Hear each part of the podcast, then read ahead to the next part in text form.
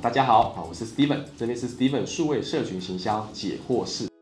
不同的客户有不同客户的倾向，所以首先第一个，在跟他多沟通里面，你要去观察他，了解他，创造同理心，啊，这个很重要。知道客户面对的难处是什么，知道客户目前的喜好是什么，知道客户的 report line 是什么，他是要对到谁，这 report line 里面的利害关系跟他们这些长官跟他自己的喜好会是什么？你才会整个是畅通的哈，所以要培养这样这个情报之道跟同理心的培养。再来就是说，借此去了解到你要怎么去应用它。好像有一些公司它是很重视数据，那你数据的部分要给细，效益要做得好，他们会喜欢。有的他们很重视创意，很喜欢那种脑洞全开或者很好玩的那种没看过的创意，哇，你就知道你要投其所好，给他们喜欢看的这些创意。那有的客户是时间的部分，他很紧，他要你多提醒他，或者他很多你讲一次，拜托你就要能够知道，不要同样的他讲两三次，因为他时间不够，他没办法再多花时间再跟你说。在这个时候你要很细心去提醒他，很细心的把东西都。记录起来，吸收一次到位，传达一次到位。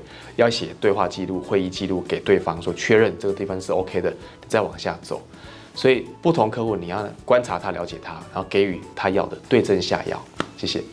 这边呢，我将传授啊，来自于我在营销 CI 里面上的课程，总共有八千个学员上过我的课程，还有呢，呃，有两千个以上为品牌服务操作的经验，六百个品牌的操作了，会有一些成功的范本。或者是失败的教训，那这些呢，其实都是非常宝贵嘛，就会把它化为结晶，然后成为一个一百题的题库，好提供给大家，为大家呢带来一个好的贡献。那也希望大家呢有看了有任何问题，还想再发问的，欢迎在我们下面留言里面啊来做发问，我这边都很乐于的为大家持续的来做一下分享。那就请大家帮我们准时收看好，按赞、订阅、开启小铃铛哦。